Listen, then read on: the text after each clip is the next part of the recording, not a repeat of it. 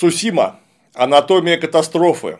Поговорим теперь о чрезвычайно интересных подробностях внешней политики. Каковая тоже чрезвычайно показательна, и тем паче показательны действия Российской империи, официальных властей Российской империи в рамках этой внешней политики, что тоже очень ярко отражает кризис власти. Во-первых, а что такое японо-китайский конфликт? Это вполне очевидно японо-китайская война, которая разгорелась из-за Кореи в 1894-95 году. Каковую войну империя Цин, еще один больной человек, только на этот раз Дальнего Востока, с треском проиграла. Японцы ликвидировали полностью китайский флот, захватили Ляодунский полуостров, Формозу, он же Тайвань, часть Манчжурии и, конечно, полностью очистили от китайских войск Корейский полуостров. Цинские власти были принуждены пойти на заключение мира ну, практически на любых условиях. И вот в Симоносеке, в Японии, состоялась мирная конференция и был подписан мирный договор, официально завизированный. По этому договору Китай должен был выплатить просто сумасшедшую контрибуцию в 750 миллионов лян серебром. Лян это около 30 грамм серебра, если что, можно посчитать, сколько это было в царских рублях. И отдать все по факту оккупированные территории Японии. Японцы, кстати, молодцы, они сознательно довольно долго затягивали переговоры, несмотря на ясные сигналы китайского правительства, чтобы успеть оттяпать себе как можно больше. В первую очередь, конечно, их интересовал, помимо Кореи, Тайвань, Формоза, который прямо находился у берегов Китая, с него очень удобно было контролировать э, те или иные движения внутри континентального Китая за счет той самой морской силы. Что-то мне это напоминает, кстати, и по сей день.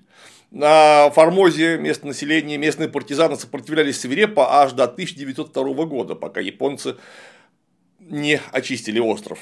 И вот когда договор был уже фактически подписан, появляется сладкая троица Российская империя, Германская империя и Франция, которые осуществили печально известную тройственную интервенцию. Почему? В чем это выражалось? Что это вообще было? Где японо-китайский конфликт из-за Кореи, а где Россия, Германия и Франция? Ну, если у России все-таки есть граница с Китаем, она хоть как-то заинтересованная сторона, чисто по территориальному принципу, то у Германии-то с Японией, Китаем и Кореей вообще никаких границ нету, тем паче у Франции.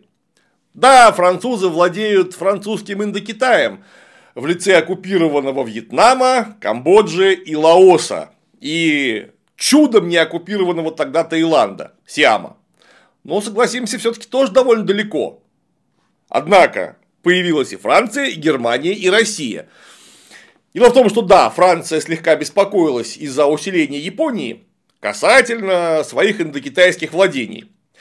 Вильгельм II Вильгельм II, руководитель Германской империи, во-первых, был яростный шовинист. Он прямо писал Николаю II, своему близкому родственнику, племяннику, что Россия должна выступить щитом Европы перед вторжением желтой расы. Он боялся очень сильно той самой желтой расы. Но однако это идеология в голове одного человека. Германия же при этом Э, стремилась войти в клуб великих колониальных держав. Вполне очевидно, ей нужны были колонии на Тихом океане. Потому что там, о, какие там торговые перспективы открывались. И как минимум ворота к совершенно сумасшедших размеров китайскому рынку сбыта. Тогда с Китая еще было что взять. Ну а Россия? Россия должна была расширяться. Потому что Капитал, как самовозрастающая стоимость, не может стагнировать. Он должен идти вширь и в рост или уменьшаться, прибавляясь в чем-то другом кармане. Так как Россией управлял феодальный монарх и феодальный правящий класс, инкорпорировавший в себя и крупную буржуазию, самым простым вариантом развития виделось экстенсивное развитие, то есть контроль над новыми территориями. Так, погодите-ка.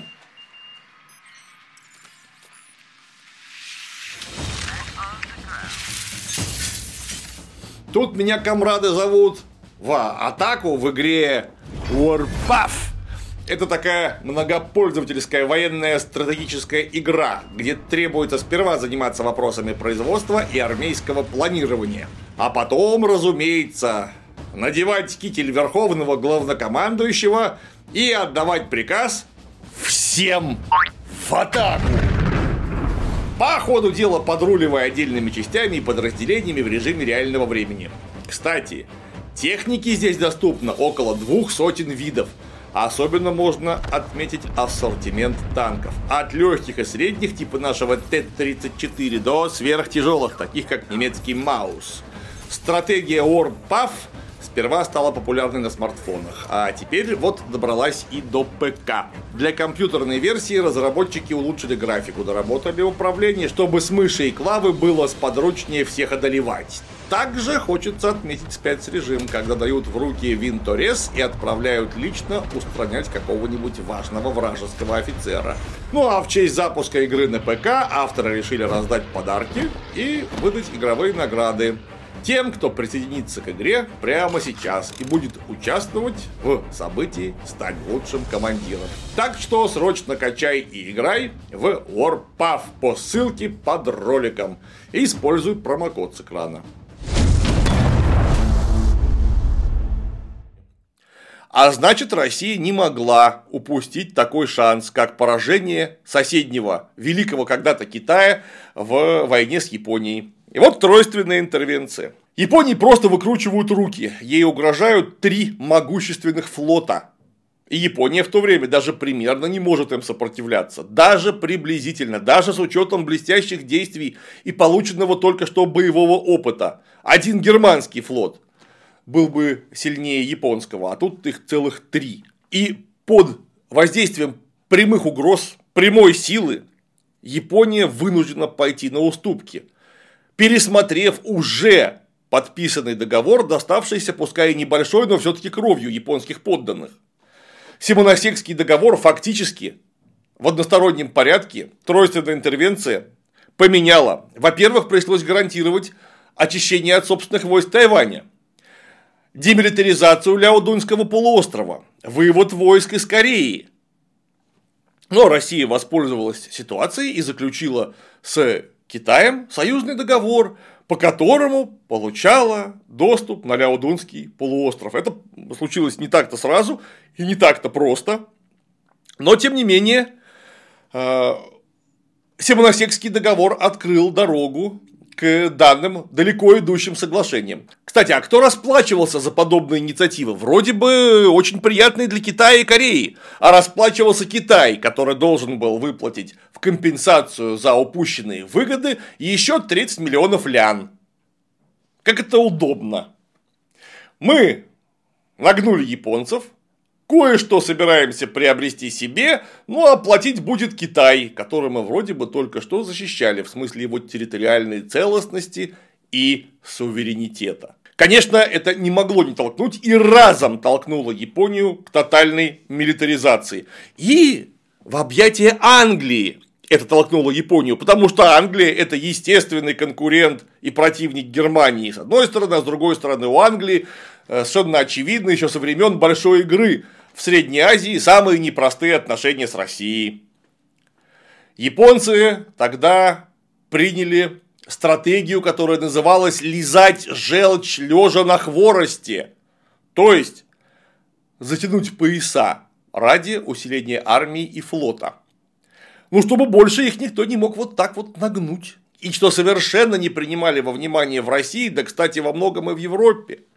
Это то, что подобной пропаганде народонаселение было более чем доступно из-за почти поголовной грамотности японцев. Им просто можно было газету в село прислать, приколотить э, к стене прокламацию, прислать плакат с текстом. И рядовой японец даже в деревне это понял бы. Конечно, не все, но процент грамотных в Японии неуклонно повышался и был к э, началу 20 века близок к 90%. И это очень показательно. Япония юный, зубастый, растущий империалистический хищник, который тоже рвется в клуб великих держав, пользуясь, несомненно, удобной политической обстановкой. И вот с этим-то хищником, многоточие, у России складывались самые замечательные отношения, без намека на что-то помимо всестороннего сотрудничества. Потому что России с Японией, казалось бы, нечего делить. В 1863 году мирно поделили Сахалин напополам. Потом русская экспедиция обнаружила на Сахалине запасы каменного угля. Кстати, еще и нефти, но в первую очередь тогда был важен каменный уголь. Поэтому в 1875 году на Петербургской конференции поменяли Сахалин на Курильскую гряду. Курильская гряда отошла Японии, Сахалин – России. Русские корабли доковались, получали ремонт и имели постоянные зимние стоянки в незамерзающих портах Японии. У нас тогда на Тихом океане был один порт, один настоящий порт – это Владивосток, который не справлялся просто потому, что он замерзающий. Там невозможно э, стоять, имея регулярный выход в море круглый год.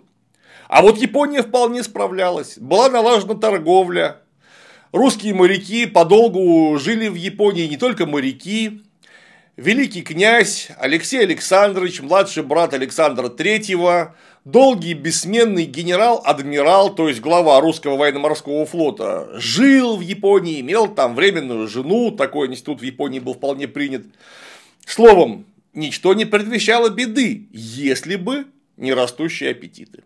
А аппетиты росли постоянно. В 95 году уже описана нами тройственная интервенция, ну а на будущий год в 96-м японцев вынудили буквально подписать протокол Лобанова-Ямагаты. Ну, по имени главных подписантов дипломатов Лобанова-Ростовского с русской стороны и маркиза Ямагаты с японской стороны. По нему Япония не должна была препятствовать возвращению китайского вана, ну то есть будущего императора, э, в столицу, Обе стороны договаривались о консультациях по решению любых корейских вопросов.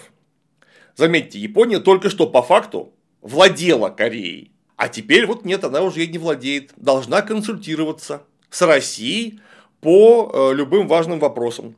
А два года спустя, в 1896 году, Японию вынудили к подписанию следующего протокола Ниси. Россия, с одной стороны, выводила совет... военных советников из Кореи и получала эксклюзивные права на сферу влияния в Маньчжурии. Ну а зачем японцам нужна была Корея? Вот, собственно, куда они так лезли? И почему Россия не могла туда лезть?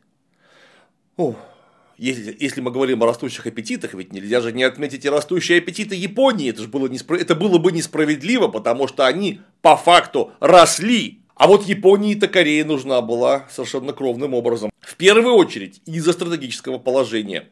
Корея – это контроль над Корейским проливом, а значит и прямой доступ к основным крупнейшим японским островам Кюсю и Хансю. Именно из Кореи, через Корейский пролив, когда-то Япония заселялась.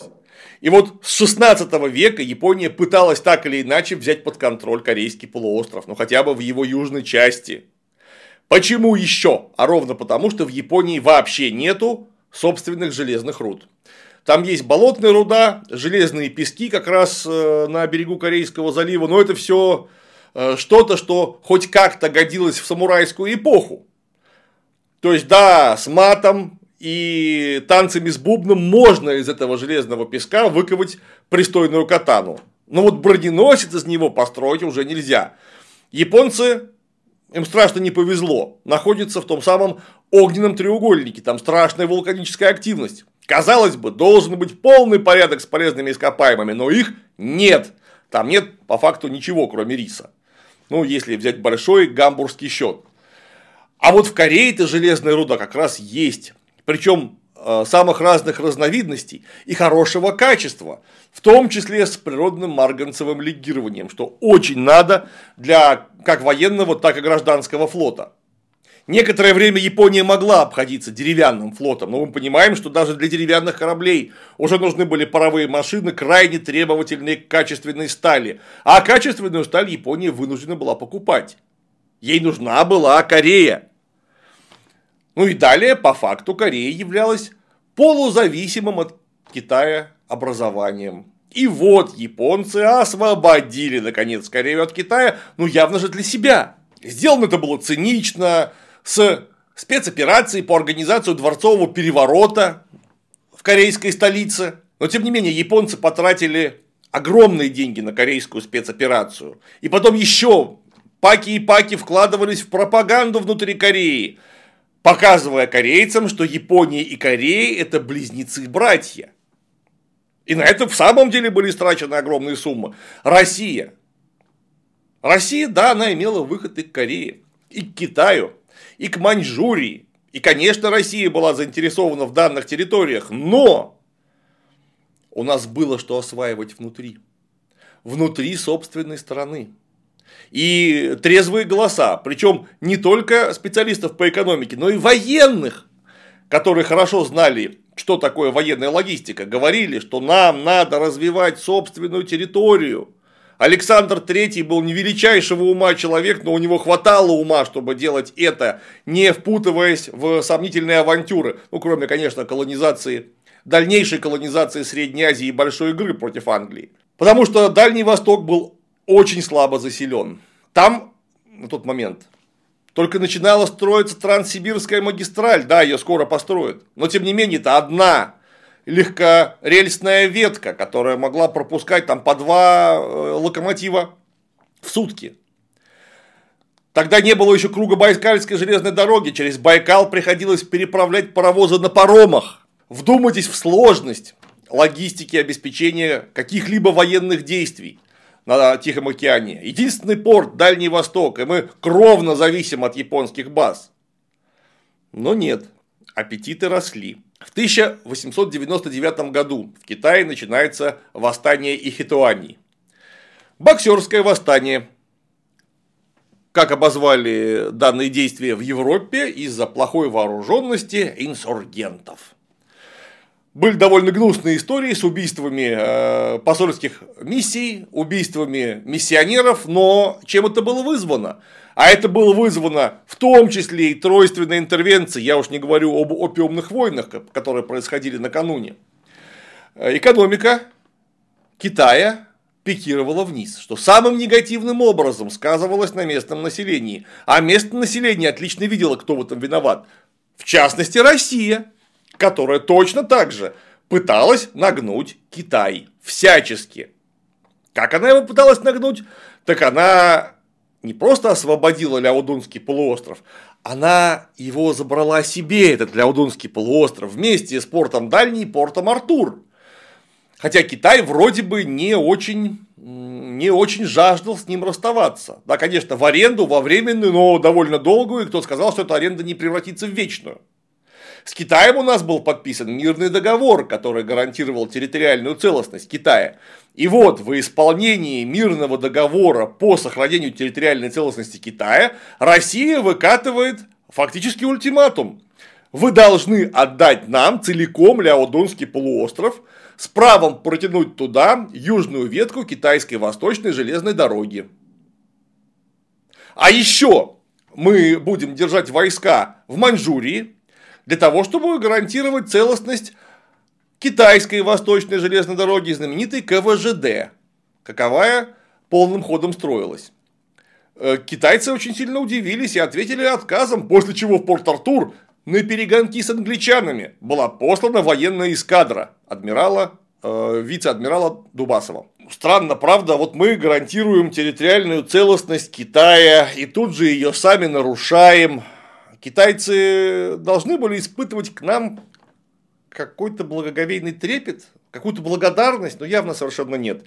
И вот Россия в составе сборной восьми ведущих стран участвует в подавлении восстания и хитуаний. Громит их, и следует новый раздел сфер влияния. Вроде бы полное благостное сотрудничество европейцев, американцев, японцев и России. Но это был мираж, кажущаяся иллюзия, потому что, когда вы делите пирог, очень может быть, вы столкнетесь внутри этого пирога длинными ложками. Как говорил лорд Чемберлен на заседании парламента, когда садишься кушать с Россией, нужно брать длинную ложку. Кстати, длинная ложка в английском – это эфемизм слова «штык».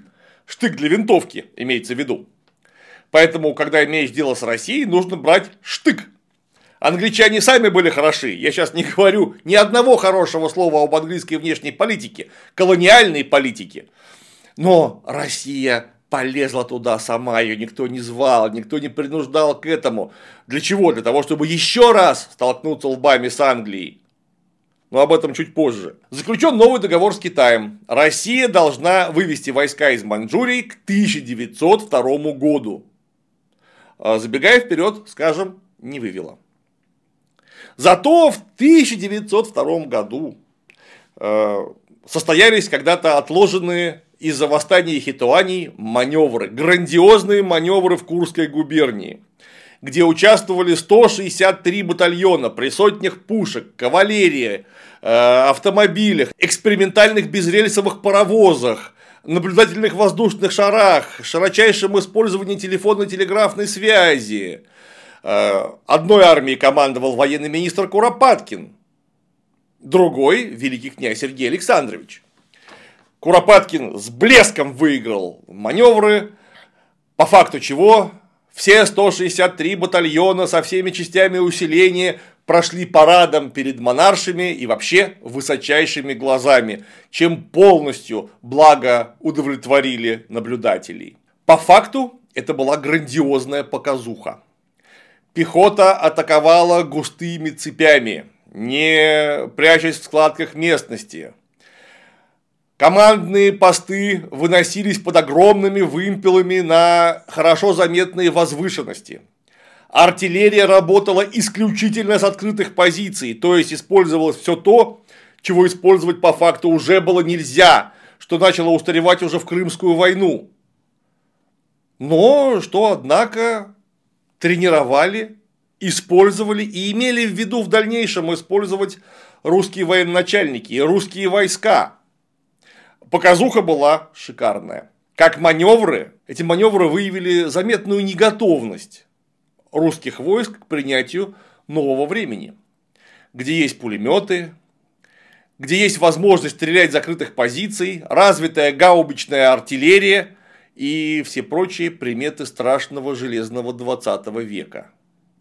Но показуха получилась как надо. В это время мы тянули КВЖД китайскую восточную железную дорогу. По факту мы тянули ее по враждебной территории, потому что, как я уже говорил, местное китайское население вообще не склонно было испытывать к нам хоть какую-то благодарность. Сделали ответвление к Порт-Артуру. Всего КВЖД протянулось на 2400 верст. Работы по ее постройке, по геодезической топографической разведке, доставке материалов, укладке рельс возведению насыпей, балластов и прочее. Все это обошлось к 1898 году в 96 миллионов рублей. При доходе в 9 миллионов рублей. А говорили, говорили, что эта концессия будет чрезвычайно прибыльна. К 1900 году расходы превратились в 263 миллиона рублей с доходом порядка 21 миллиона. При этом не забываем, это коммерческое предприятие с выпуском акций в свободную продажу. Каковые акции почему-то, невзирая на чудовищные убытки и постоянные дотации от государства, акции в доходности только росли. И если в начале концессии доходность равнялась примерно 3 рублям на акцию, то к 1900 уже 15 рублям на акцию. Приватизация доходов национализация убытков. Как это звучит? Ну а общие расходы по КВЖД и Южной Восточной железной дороге, которая шла к Порт-Артуру, составили в общем 375 миллионов рублей. 150 тысяч рублей за версту железнодорожного полотна при 60 тысячах в Центральной России. Там так наворовались, что словами не описать. Ну а Порт-Артур. Да, мы его приобрели. И Порт-Артур это было очень важно, потому что это не замерзающая удобная гавань, где даже при сильном волнении снаружи, внутри волнения практически не бывает. Там есть свои проблемы, просто потому что очень сильный отлив до 4 метров, и он довольно мелкий. Глубоко сидящие военные корабли могли прямо сесть на киль. Слава богу, что дно илистое не ведет к повреждению оного. Нужны были серьезнейшие дно углубительные работы. А, возведение крепости, которая обошлась в десятки миллионов рублей, которую не успели достроить еще ко временам русско-японской войны. Выделение сотен стволов крепостной артиллерии, как малокалиберной, так и крупнокалиберной, способны прикрывать э, бухту от вражеских бронированных кораблей. Кстати, каковые стволы выделялись крайне неохотно и не в полном объеме. Опять же, забегая вперед, нужно это констатировать. А, но при этом Порт-Артур оказался чемоданом без ручки в полном смысле слова, потому что он, как незамерзающая, да, довольно удобная гавань, контролировал вот те самые морские ворота к центральному Китаю, морские ворота к Пекину, да, контролировал. Давить на Китай оттуда было чрезвычайно удобно, но располагался Порт-Артур внизу Ляо-Дунского полуострова, а он узкий. В случае агрессии его просто элементарно можно разрезать пополам морским десантом. И оборонять его вот в этой узости чрезвычайно тяжело, без э, тотального господства на море, какового не было. Просто потому, что Япония увеличила военно-морской бюджет так всего лишь до 70 миллионов йен. Йена тогда это 2 доллара. То есть 140 миллионов тех еще конца 19 века долларов. Это совершенно сумасшедшие деньги, к началу русско-японской войны военно-морской бюджет Японии составлял треть общего бюджета страны, вдумайтесь. Территориально Порт-Артур расположен э, не шибко хорошо. Стратегически, да, это контроль над континентальным Китаем в известной его части. Но при этом он находится за Корейским проливом. В случае конфликта с Японией Порт-Артур будет отрезан от Владивостока. Но посмотрите на карту. Из Порт-Артура нужно было так или иначе обплывать Корею и выходить в Корейский пролив. А там остров Цусима, около которого можно напороться на неприятности. Прогноз, прогноз и спойлер, спойлер. Или обплывать Японию что многократно повышает длительность плавания, ну а кто сказал, что около берегов Японии во время такого маневра нельзя нарваться на неприятности. И Владивосток-то невозможно было оставить без э, внушительного присутствия боевых кораблей. Таким образом рождается идея разделить Тихоокеанскую эскадру на две части. На, собственно, первую Тихоокеанскую эскадру, которая базируется на Порт-Артур, и Владивостокский отряд крейсеров, в каковой должны были и в скором времени вошли Рюрик, Россия, Громобой и крейсер Богатырь. Однотипный крейсеру Олег и крейсеру Очаков, на котором на Черном море потом произойдут одновременно с бунтом на броненосце Потемкин известное революционное событие. Рюрик был довольно стар, а Россия и Громобой куда новее, будучи развитием э, типа того самого Рюрика, Богатырь строился по отдельной строительной программе, но тем не менее вот четыре первоклассных крейсера первого ранга, три броненосных, один бронепалубный, несколько эсминцев, миноносцев и транспортов вынуждены были держать во Владивостоке. Его нельзя, это же главный порт. Собственно, на российской территории невозможно было его оставить без внушительного присутствия военных кораблей. Поэтому Порт-Артур равнялся растянутой коммуникации, отсутствию прямого доступа к главному театру военных действий, если таковые случатся, и разделением сил. Империя наша всегда была чрезвычайно сильна при возможности концентрации усилий на одном направлении. Когда мы эти усилия вынуждены были распылять, мы даже на второстепенных направлениях далеко не всегда имели успех. И вот Порт-Артур, да, там тепло, и там есть единственный серьезный сухой док, который может принять полноценный броненосец, то есть самый большой военный корабль своего времени. Во Владивостоке такого дока нет. И время, а главное деньги на постройку инфраструктуры очень сильно ограничены. Таким образом, ремонтная база для Владивостока была в Порт-Артуре, а близость и непосредственная связь с материком во Владивостоке, потому что туда шла железная дорога, которую японцы не могли перерезать. А ЮВЖД японцы, если что, перерезать могли, и в конце концов перерезали. Вот такая получилась у нас удачная стратегия. Вот такой стратегический территориальный выбор. Ну а владение Порт-Артуром это немедленное осложнение и с Китаем, и с Англией. Понятно, с Китаем у нас союзный договор, а англичане как только что мы в команде Франции с Германией были озабочены целостностью Китая, тоже вдруг оказались озабочены целостностью Китая. И к Порт-Артуру на перегонки буквально шла русская эскадра и английская эскадра. Русская эскадра успела первой. Кроме того, был ратифицирован договор с Китаем, каковой подогревался замечательными взятками. Одному из виднейших э, чиновников Китая, Ли Худжану, э, наместнику столичной провинции Джили, выдали 500 тысяч лян взятки. Неплохо так. И он посодействовал подписанию договора. И вот русская эскадра стоит в Порт-Артуре, и туда заходит, несмотря на прямое воспрещение, английский крейсер. И бросает якорь. Русские корабли наводят на него пушки, англичане наводят пушки на русские корабли. И все может закончиться буквально за одну секунду, очень и очень плохо. Англичане, показав, что им плевать на русские воспрещения, постояли несколько часов в гавани Порт-Артура, посмотрели на все это, соединились с собственным отрядом и были таковы. Но если с Англией у нас была, прямо скажем, чрезвычайно сложная и запутанная взаимная жизнь, то вот Германия, Германия, которая только что выступила одним из инициаторов тройственной интервенции – это давным-давно естественный континентальный союзник России вместе с Австро-Венгрией. Это вот тот самый член э, Священной Лиги, который организовал еще Николай I. Наши вернейшие кореша, на которых наше правительство рассчитывало и верило им.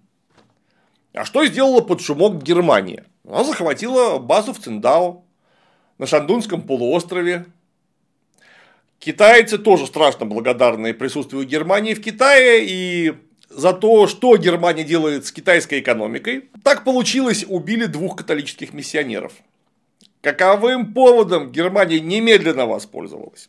И вот 14 ноября 1897 года крейсерская эскадра из трех вымпелов под командой адмирала Отто фон Дитерихса предпринимает десант в Циндао. 200 человек морской пехоты Германии в раз очистили Цендао от китайского гарнизона, захватив и сам город, и арсенал, и цитадель. Китай, конечно, обратился с традиционной для себя нотой, а именно, обещал или выдать, или самостоятельно покарать всех виновных, выплатить компенсации семьям пострадавших, но ничего не помогло, Циндао было нужнее. И тогда тот самый наместник провинции Джилин Ли Хуньчжан обращается к России, требуя исполнить собственный союзнический долг. Потому что Россия-то заключила договор с Китаем о защите его территориальной целостности, и вот она нарушена кем? Германией. И дальнейшие действия, прямо скажем, назвать адекватными сложно, потому что изначально в море выходит эскадра контр-адмирала, уже упомянутого нами, Федора Васильевича Дубасова, будущего палача Красной Пресни и вообще декабрьского восстания в Москве. Они идут к Шандуну, чем, естественно, пугает Германию и настраивает ее на очень враждебный лад. Российская эскадра была сильнее эскадры Дитерихса, и если бы Россия пришла реально к Циндао, и выдвинула бы свой ультиматум, Циндао пришлось бы очищать в одностороннем порядке. А как, вы воевать-то с ними не сможете. Но не дойдя до Циндао, но уже разозлив немцев, Дубасова отозвали обратно в Порт-Артур.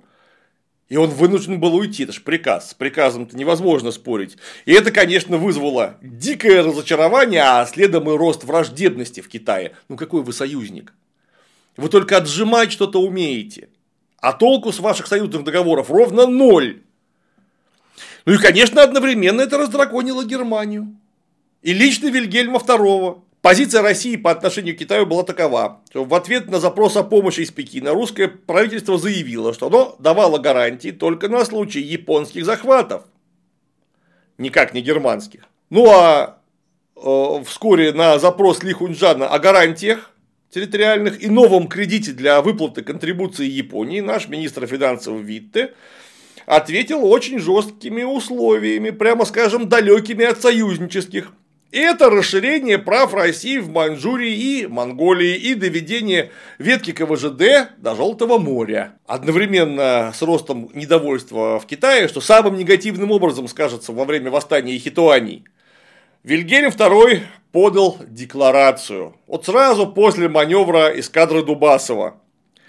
Какова бы ни была причина, очевидно, что Германия в данный момент находится по отношению к Китаю в недостойном положении, которое император должен исправить раз и навсегда всеми средствами, которыми он располагает.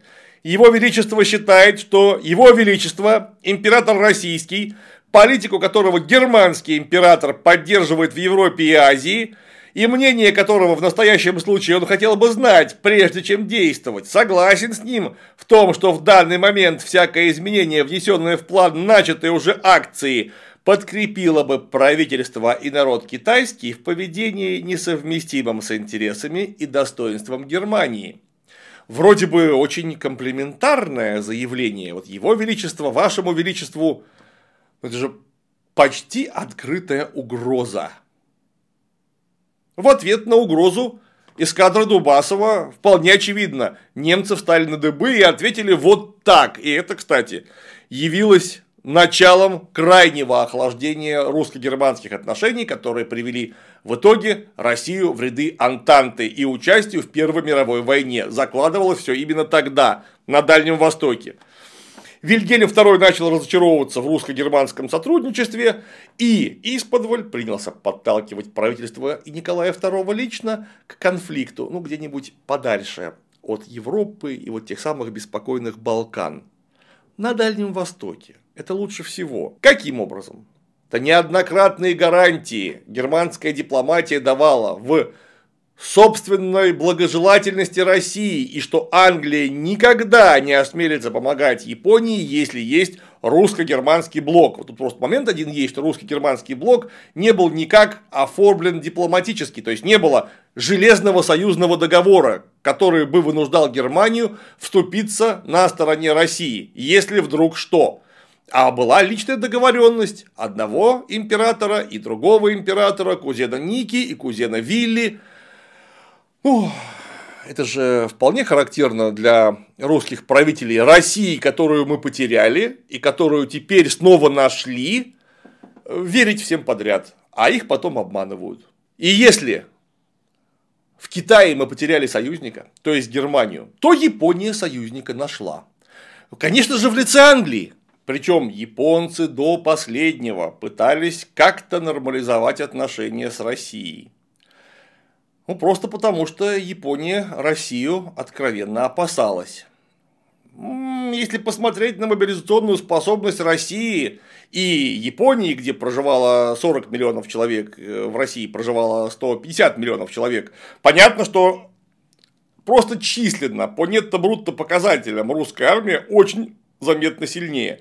Есть вопросы с доставкой он и армии, это правда, но все равно Япония Россию тогда еще заметно побаивалась и очень не хотела конфронтации, пометуя о прежних годах довольно долгого плодотворного сотрудничества на Дальнем Востоке. Одна за другой следовали дипломатические миссии. И из них, наверное, самая главная была миссия маркиза Ито, каковая должна была договориться с э, Россией о разделе сфер влияния.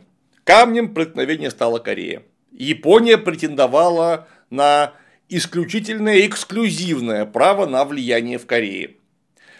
Корея, повторяюсь, японцам была кровь из носу очень нужна. В ответ Япония признавала полные права на Маньчжурию за Россией. То есть, вот вам Маньчжурия, нам Корея. Но официальный Петербург шел по старому проторенному пути. А именно, затягивал переговоры и выдвигал собственные требования, на которые уже Япония никак не могла пойти. То есть, совместное владение Кореей. Хорошо, не владение. Там все всегда говорили очень комплиментарно, э, с гарантией независимости и суверенитета Кореи, э, это будет наша сфера влияния. Вот наша совместная сфера влияния это будет, по мнению русской стороны. Дипломатическая миссия маркиза Ита провалилась. При этом сам Ита говорил, э, как человек, который имел огромное влияние на японскую внешнюю политику, что нельзя ни в коем случае торопиться с заключением каких-то других союзов с третьими странами, что нужно попытаться договориться с Россией еще еще раз, но время было однозначно упущено, и в 1902 году Англия и Япония заключают союзный договор, который гарантировал нейтралитет в случае э, военных действий Англии или Японии с какой-то третьей страной. И если вдруг оказывается, что эта самая третья страна выступает с кем-то в союзе, прямое вступление Японии или Англии в войну на помощь союзнику. Каковой мирный договор просуществовал до конца Вашингтонской конференции 1921-22 годов, то есть на 20 лет. И вот тут-то нужно вспомнить об еще одном камне преткновения каковой всегда имел место быть в российской внешней политике. Этот камень, он не камень, наверное, даже скала преткновения, ибо она от Памира Алайского хребта и Гиндукуша до Балкан простирается. То есть наша южная политика в Средней Азии и на Черном море. И вот тут-то, если мы посмотрим на конец 19 века, 1900 год и 1904 год, начало русско-японской войны, я бы, если был бы человеком склонным к конспирологии, мог бы сказать, что Германия и Англия сыграли с Россией в четыре руки, как настоящие шулера. Но нет, потому что Англия и Германия – это ж конкуренты и противники, у них не было согласованных действий и не могло быть. Но по факту получилось, что сыграли с Россией в четыре руки. Потому что Англия раз за разом выдвигала предложение о разграничении сфер влияния э, в Средней Азии. Давний страх Англии о том, что Россия перевалит за Гиндукуш и овладеет Афганистаном хотя бы на уровне протектората. Это создаст угрозу индийским владениям Англии, будущему Пакистану и индийскому субконтиненту шире. Вот это самая большая игра, которая продолжалась на протяжении почти всего 19 века до середины 80-х годов. Вот она по факту никуда не делась, потому что интересы России в Средней Азии были, там же были интересы Англии.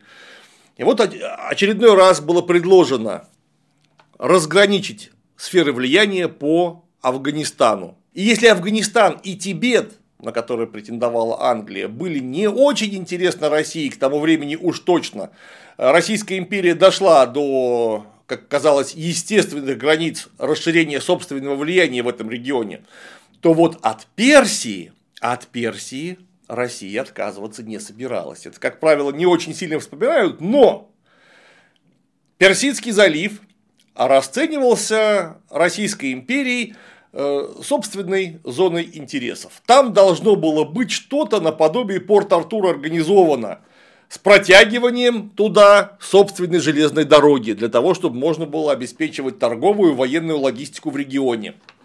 А на это англичане, конечно, не могли пойти ну просто никак. И они начинают давить на Россию со стороны Турции, то есть со стороны Черного моря. Там у нас что? А там у нас Босфор и Дарданеллы, которые запирают русский торговый военный флот в Черном море.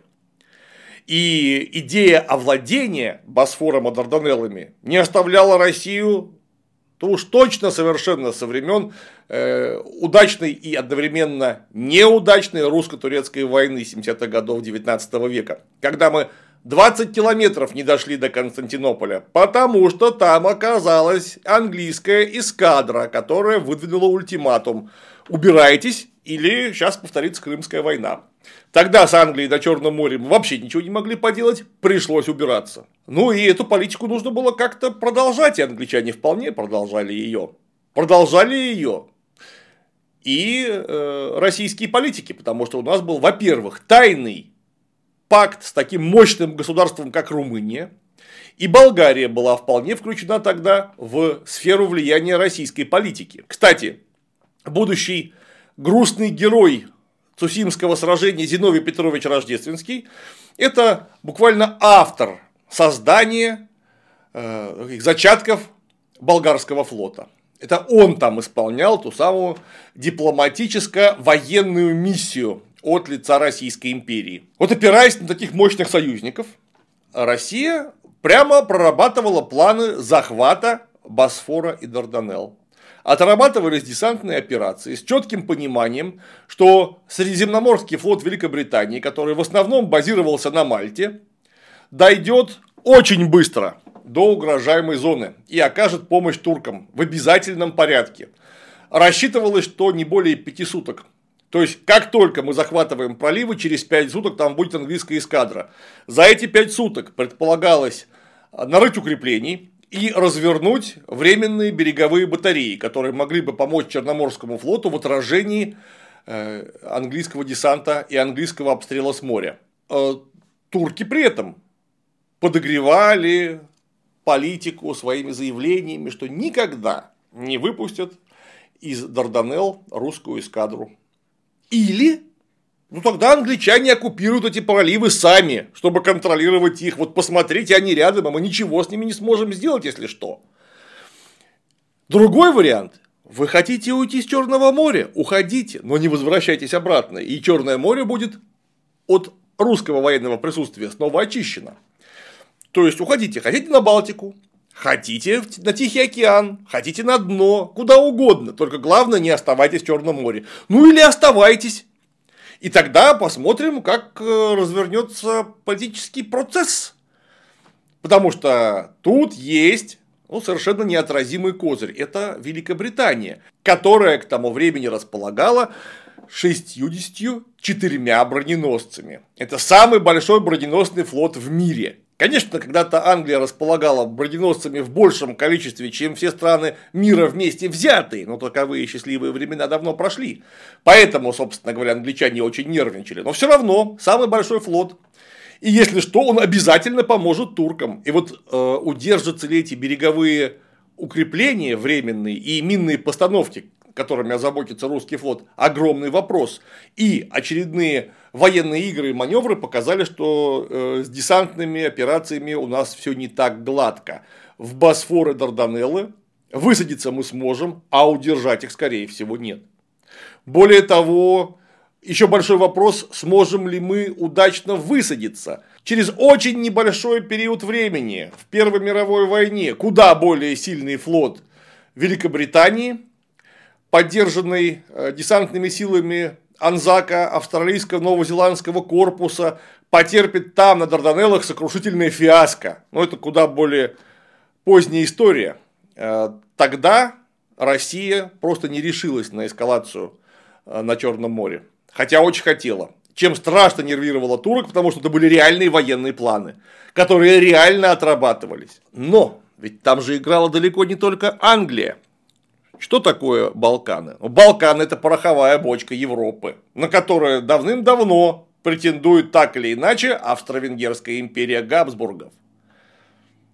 И вот Австро-Венгрия и Германия дают некие гарантии России, что на Балканах ничего происходить не будет. Надо понизить градус. Все останется в статусе кво. Россия пускай влияет и дальше на Болгарию с Румынией. Мы, австрийцы, останемся в Трансильвании. Э, Германия никак не будет помогать Австро-Венгрии э, политической или военной или торговой или силой. То есть Балканы умиротворяются. И они в самом деле умиротворились. Градус напряженности в том регионе резко пошел на спад. Зачем это было сделано? Так ровно за тем, чтобы развернуть Россию на Дальний Восток, гарантировав ей прочный тыл на Черном море. Да, конечно, невозможно вывести Черноморский флот на операционные просторы. Зато полная гарантия безопасности для балканского положения Российской империи. В 904 году, чтобы как-то подкрепить данное положение, Австро-Венгрия и Россия заключают тайный договор о нейтралитете – везде, кроме Балкан, если вдруг Россия или Австро-Венгрия решит данный нейтралитет нарушить.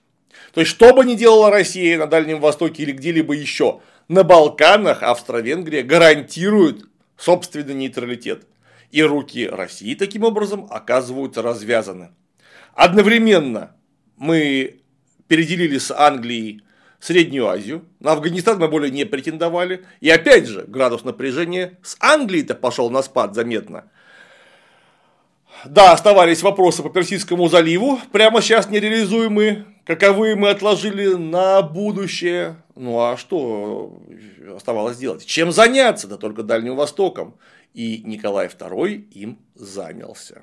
После провала э, дипломатической миссии маркиза Ито, после крайнего потепления и сближения между Англией и Японией Российская империя занялась форменным провоцированием войны. По-другому это вообще невозможно характеризовать. Вот еще Степан Ильич Макаров, прозорливый, писал э, в 1896 году, что могущество России значительно превосходит могущество Японии. Но на Дальнем Востоке нам трудно иметь столько же сил, сколько у наших противников. Это очень очевидная мысль была не вполне очевидна для императора Николая II.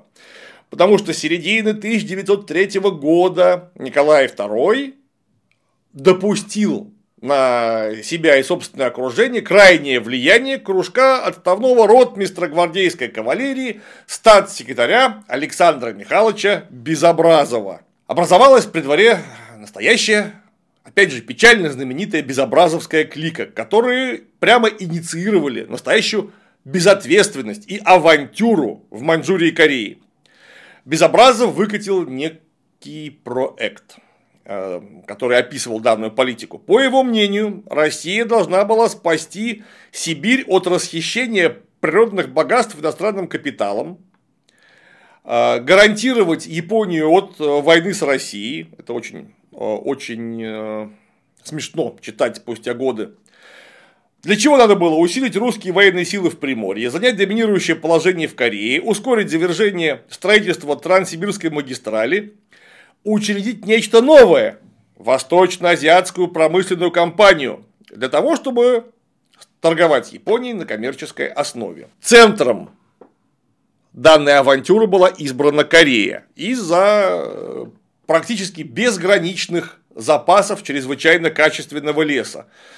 Там 75% лиственницы, 15% ели и пихты, 6% кедра и так далее.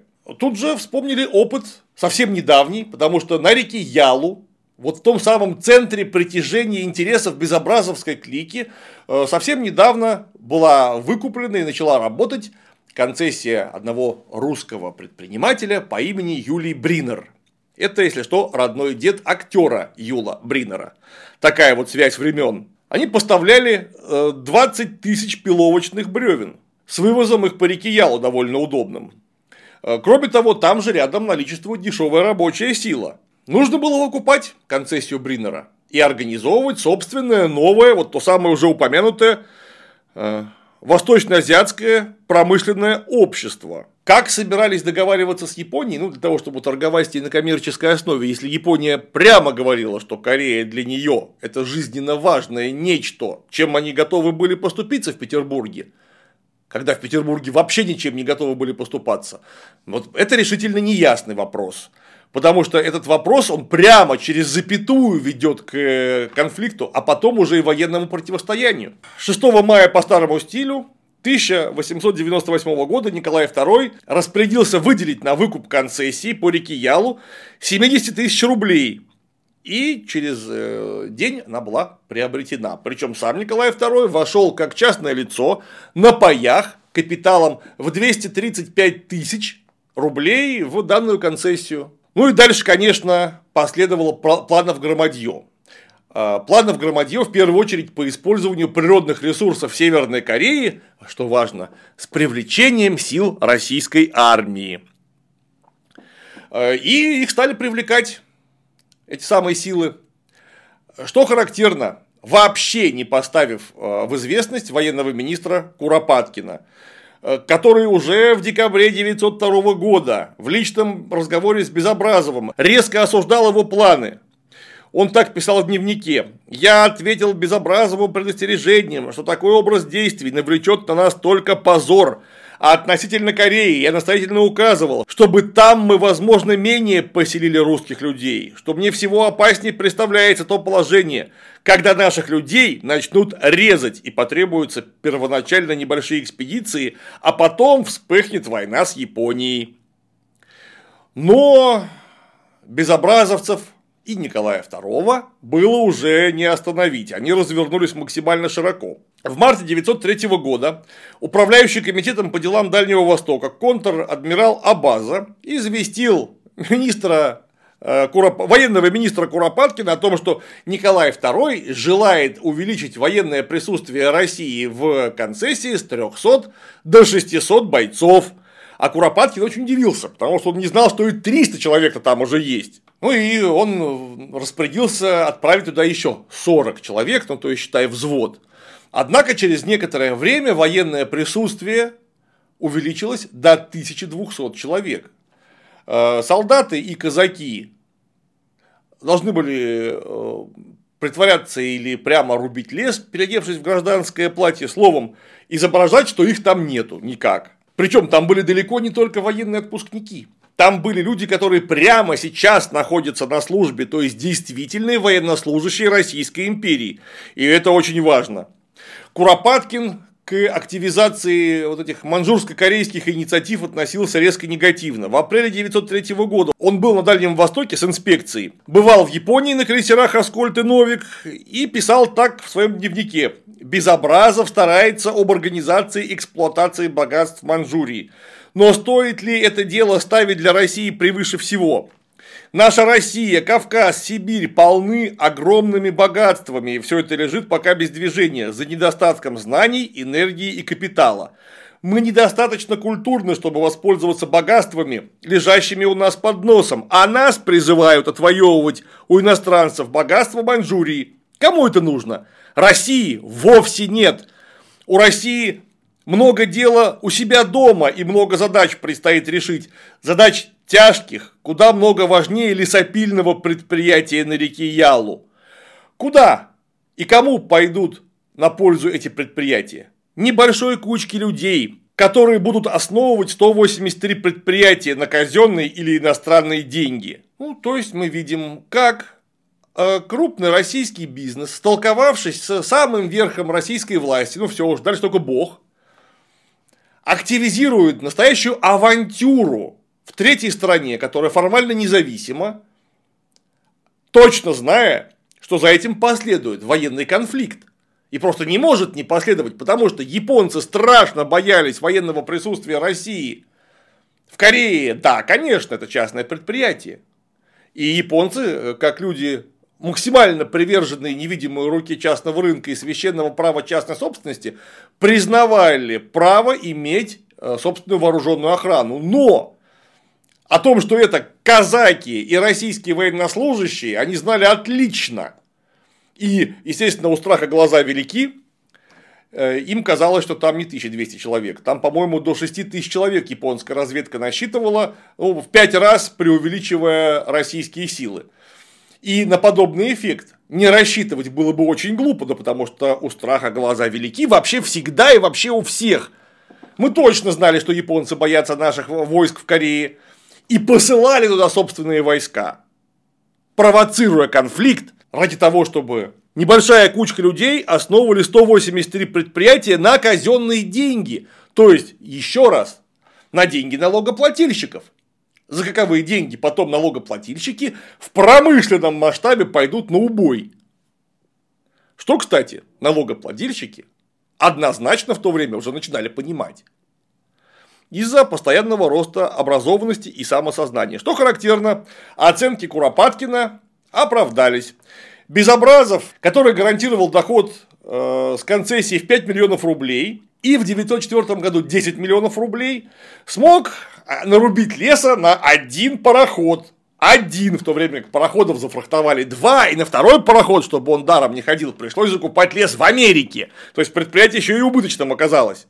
Несмотря на то, что это предприятие было убыточное, оно питалось бездонными, ну почти бездонными, Э, финансовыми возможностями дворцового министерства, которым распоряжался Николай II. То есть, таким образом, перекладывая убытки на плечи опять налогоплательщиков. Снова приватизация прибылей, национализация убытков. Русская сторона, кроме того, демонстративно не спешила эвакуировать войска из Маньчжурии. А это было, между прочим, частью мирного договора с Китаем. Ну а наличие российских войск в Маньчжурии – это был еще один крайне беспокоящий фактор для японцев, потому что японцы не получили гарантии безопасности Кореи в обмен на признание эксклюзивных прав России на Маньчжурию. И опять же японская разведка исчисляла в охране китайской восточной железной дороги полноценный армейский корпус. То есть, ну, как минимум три дивизии, там 30-36 тысяч человек, чего не было. Хотя, вот что было, это была первая частная военная компания в истории России.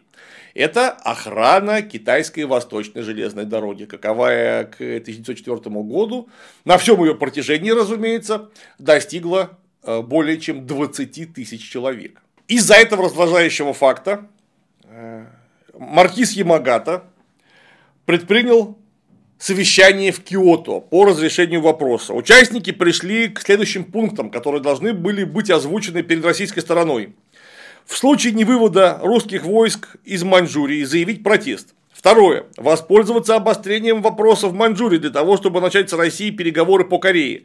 Третье. Добиться от Петербурга безоговорочного признания преимущественных прав Японии в Корее. Четвертое с целью окончательного решения проблемы признать взамен уступки по Корее преобладающие права России в Маньчжурии. По итогу совещания была принята программа, которая по-японски красиво называлась Манкан Кокан Маньчжурия за Корею. Кстати, опять и опять данную идею пропихивал маркиз Ито. Но, когда русская делегация прибыла в Токио, переговоры пошли как-то не так. Потому что Россия предлагала поделить Корею по 39-й параллели, забрав половину себе. Почти по 38-й. То есть забрав Северную Корею. А японцы указывали на то, что вам отдают целую Маньчжурию. А Корея, конечно, строго суверенное государство, под гарантией Японии будет оставаться суверенным. Ну а Россия вообще никак не хотела а, это обсуждать половину Кореи нам и всю Маньчжурию, а вам вот южную половину Кореи. И ни шагу назад, ни шагу вперед. Более того, русским дипломатам было чрезвычайно удобно, потому что переговоры проходили в Токио, не в Петербурге. А значит, в любую секунду переговоры могли быть прерваны для консультации с правительством. И вот запрашивая раз за разом консультации с правительством, русская миссия принялась переговоры затягивать регулярно прибегая к угрозам, что если вы не согласитесь на русские условия, будет как-нибудь нехорошо. Конечно, все это было очень красиво и завуалировано, но одновременно в то же самое время Николай II лично встретился с японским послом и сообщил ему в Петербурге, что наше терпение не безгранично. А это уже прямая угроза. И на эту прямую угрозу Япония, конечно, не могла не среагировать.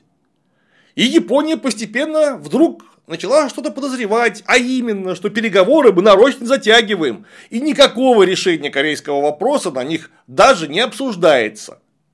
Обсуждаются односторонние условия России по отношению к Корее, но никак не учет интересов Японии. Договориться не смогли. При этом, что Николай II, что министр иностранных дел Ламсдорф считали и всячески декларировали, что затягивание переговоров и вообще затягивание вопроса нам строго на руку, потому что каждый год делает нас сильнее. У нас на подъеме новая кораблестроительная программа. И вот-вот доведем собственное количество броненосцев на Дальнем Востоке до 9, не считая броненосных и бронепалубных крейсеров а также эсминцев, миноносцев, минных транспортов и прочей вспомогательной мелочи. В то время как у Японии броненосцев только 6. А значит, мы станем настолько сильнее, что можно будет вообще не учитывать никакие японские интересы. То есть затягивать, затягивать и угрожать, держа японцев в страхе и используя лаг времени для того, чтобы усилиться настолько, чтобы японцы вообще не могли сопротивляться. Причем, судя по всему, развязывание войны планировалось. Э, и даже имелся известный страх, известное опасение, что японцы перепугаются настолько, что вообще на войну не пойдут. И тогда нельзя будет примучить их к максимально выгодным для себя условиям. Потому что Ламсдорф, если не ошибаюсь, говорил о 10 броненосцах. Каковой предел Япония посчитает недопустимым для ведения войны. То есть русский флот будет признан настолько более сильным, что воевать с ним будет попросту бесполезно. Да, конечно, японцы выделяли просто сумасшедшие деньги на развитие армии и флота. Э, но эти деньги были вполне ограниченными. То есть, вот наличие шести броненосцев известного количества крейсеров и эсминцев это был потолок, каковой Япония очень вряд ли смогла бы революционно перепрыгнуть, нарастив э, собственный флот до сопоставимых значений. Вот 9 броненосцев считалось, что вот 9 броненосцев японцы еще не настолько испугаются, чтобы не оказать сопротивления. Как только они окажут сопротивление, мы их поколотим. В обязательном порядке поколотим. А значит, нужно провоцировать войну. Одного только не учли что Япония – это тоже действующая сторона конфликта. И как она будет действовать? Почему Николай II и такой видный прозорливец, как Ламсдорф, думали, что Япония не посчитает броненосцы и крейсера, а также возможность усиления собственного и русского флота, и не предпримет превентивных действий сама первым номером. Николай II до последнего сообщал всем, что Япония войны не начнет. И когда случилось нападение на порт Артур, когда были открыты боевые действия, начальник штаба контр-адмирал Витгефт на э, том знаменитом совещании в порт Артуре в ночь перед нападением, он прямо резюмировал его «Япония войны не начнет». Он был настолько уверен в курсе русской политики, которую проводили и Николай II, и Ламсдорф, и многие другие, что никаких сомнений у него не было. Войну начнем, если начнем, мы. А Япония это не великая держава, Япония это номер три. Она может только реагировать, но что-то пошло не так. И 5 февраля по старому стилю были открыты военные действия. И уже в апреле 1904 года был отдан приказ о начале подготовки похода второй Тихоокеанской эскадры на помощь Порт-Артуру, на соединение с первой Тихоокеанской эскадрой и для решительного разгрома японских сил. Каковой приказ должен был исполнить вице-адмирал Зиновий Петрович Рожественский. Ну о том, как он его исполнял, и о том, что происходило дальше, мы поговорим в следующий раз. На сегодня все.